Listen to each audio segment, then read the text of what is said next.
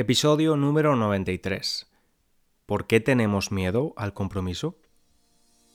Hola, te habla César, profesor de español.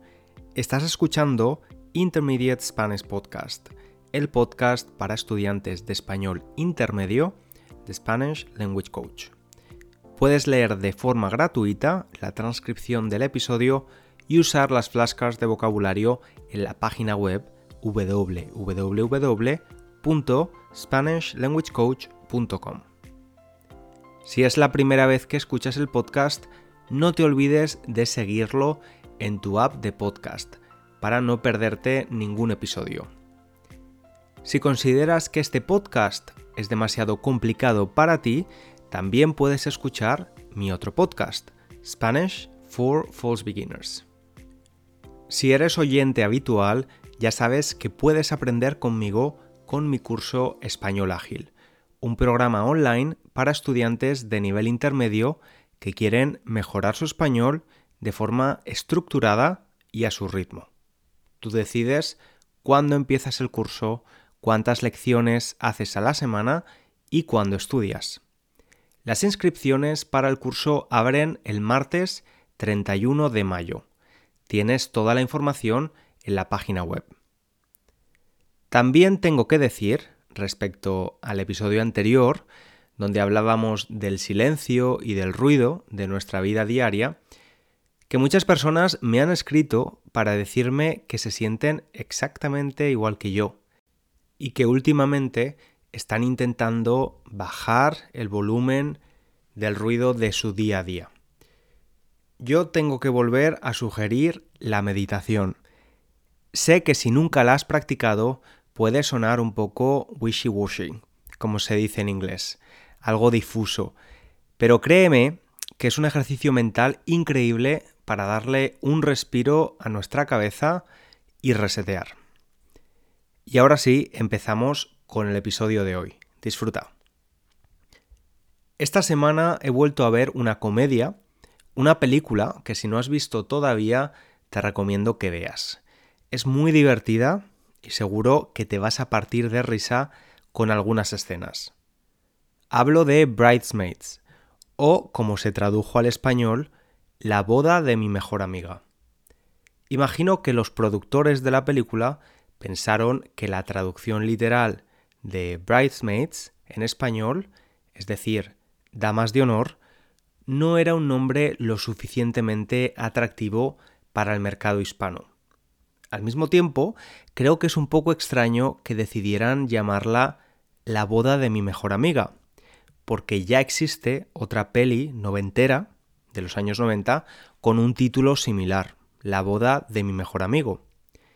Creo que mucha gente pensó que podía tratarse de una secuela de la peli noventera con Julia Roberts y Cameron Díaz. Bueno, no quiero enrollarme más. El caso es que viendo esta película se me ocurrió hablar del tema de hoy, el compromiso y el miedo al compromiso.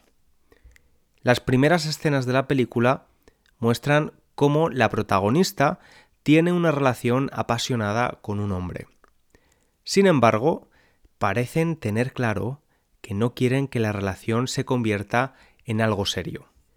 Para ello, evitan cosas como quedarse a dormir en casa del otro o ir como invitado a la boda de su amiga. Porque esa clase de cosas harían evidentes que su relación es más formal, que son novios. Es habitual en comedias románticas y en la vida real también ver este miedo al compromiso afectivo en muchas personas. En el episodio de hoy vamos a hablar de esta clase de miedo al compromiso, pero también del compromiso con nuestro trabajo o del compromiso con el aprendizaje de un idioma, en tu caso el español.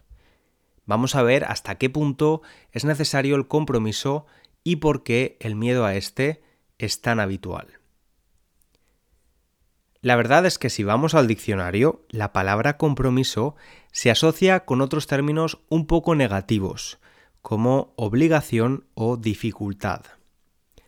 Hay también muchas expresiones en español que usan esta palabra y que son muy frecuentes. Merece la pena que las conozcas.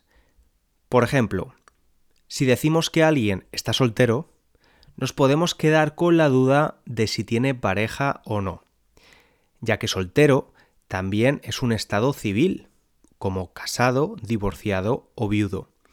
Así que en muchas ocasiones se usa la expresión estar soltero y sin compromiso, para dejar claro que no tenemos pareja. También podemos hacer algo por compromiso. En este caso hacemos algo por una obligación con algo o alguien. ¿Sabes cuando vas a esa fiesta de tu amigo a la que no te apetece ir porque preferirías quedarte en casa en pijama viendo una peli? Pues cuando vas a la fiesta lo haces por compromiso, porque ya has dicho que sí y no quieres dejar tirado a tu amigo. Otra expresión muy frecuente es estar en un compromiso, cuando alguien nos pone en una situación complicada.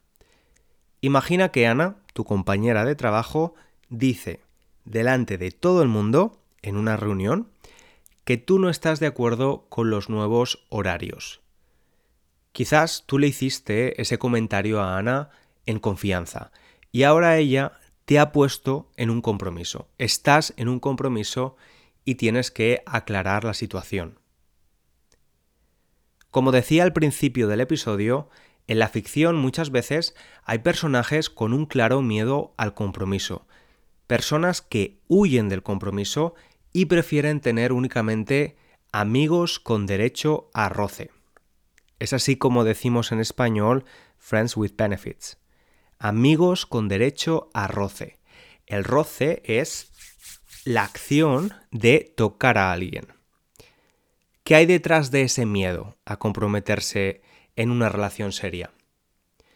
Pues aunque hay muchas razones por las que alguien puede tener miedo al compromiso, muchos expertos comparten la idea de que está basado en el temor, el miedo a perder a la persona que quieres y pasar por un periodo de sufrimiento. Pero esta preocupación no es del todo real. Este perfil de persona tiende a magnificar las consecuencias negativas de algo que no ha pasado y solo es una anticipación de aquello que podría pasar y de cómo de mal se va a sentir si llega el momento.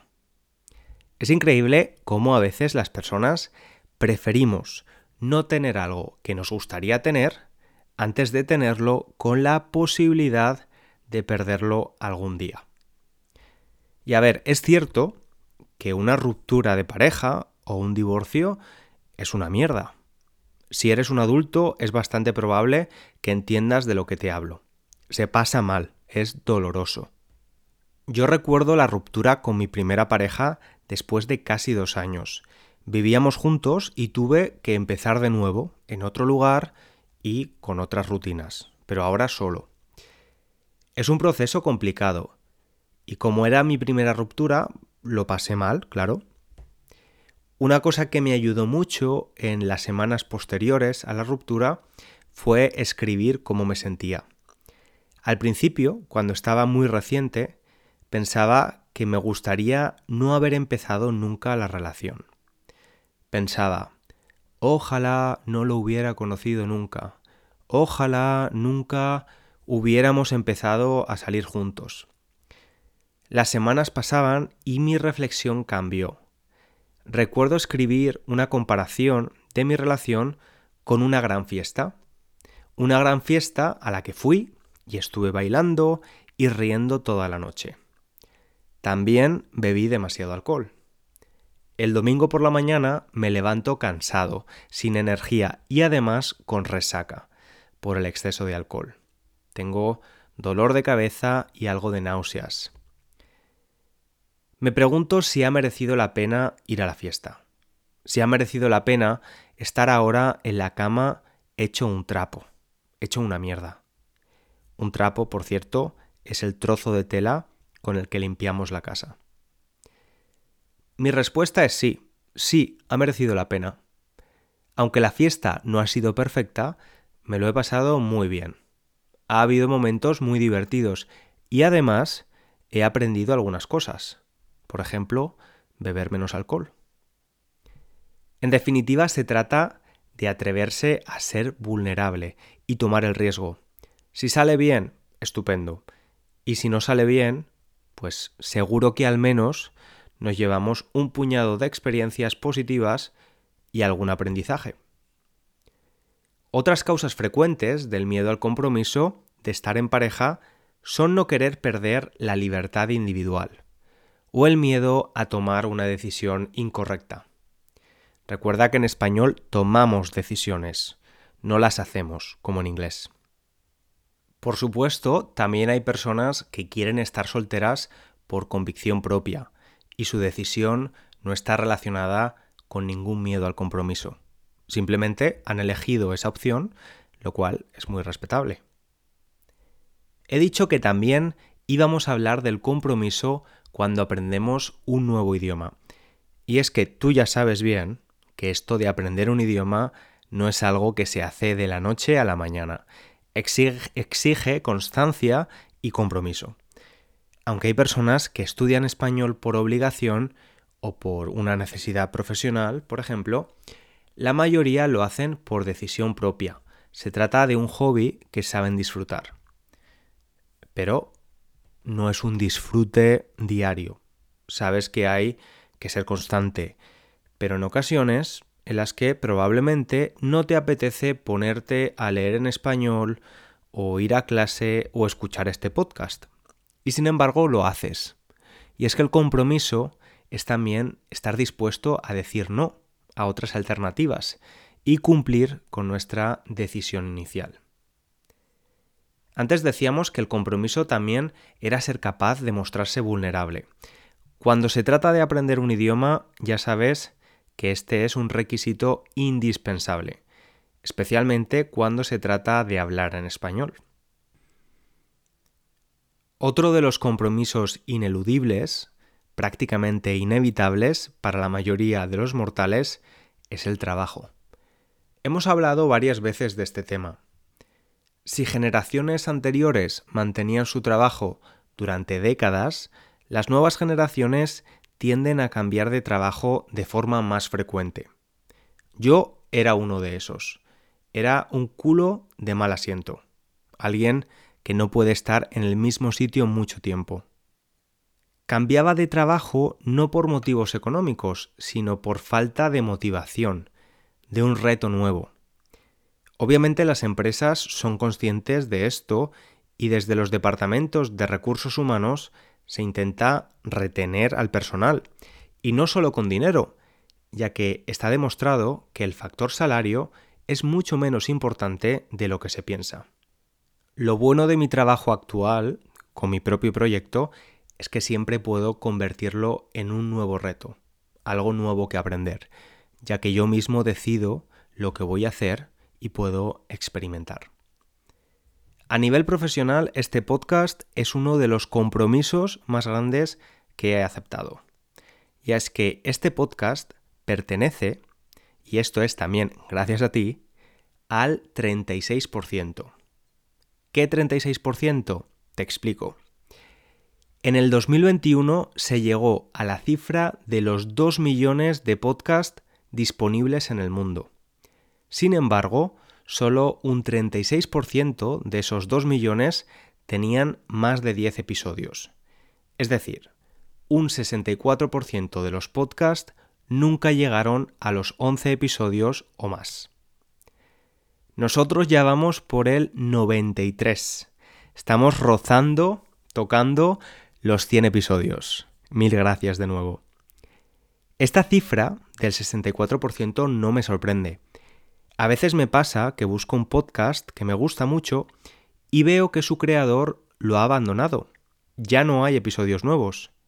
Y es que empezar un proyecto con ilusión es relativamente fácil. Y cuando hablo de proyecto, hablo de una relación, un trabajo, una nueva afición. Y es que el compromiso es la capacidad de continuar con algo mucho más tarde de la emoción en el momento inicial esa emoción, esa ilusión que nos motivó a empezar algo. El compromiso es la decisión de continuar con tu relación, tu objetivo, tu proyecto, incluso en los momentos que son complicados. Lo difícil entonces es saber si debemos abandonar y cuándo hacerlo. Si hemos montado un restaurante que no funciona, ¿hasta qué punto debemos continuar y en qué momento cerrarlo para evitar perder más dinero? Si estamos en una relación de pareja que hace tiempo que no funciona, ¿cuánto tenemos que aguantar, esperar?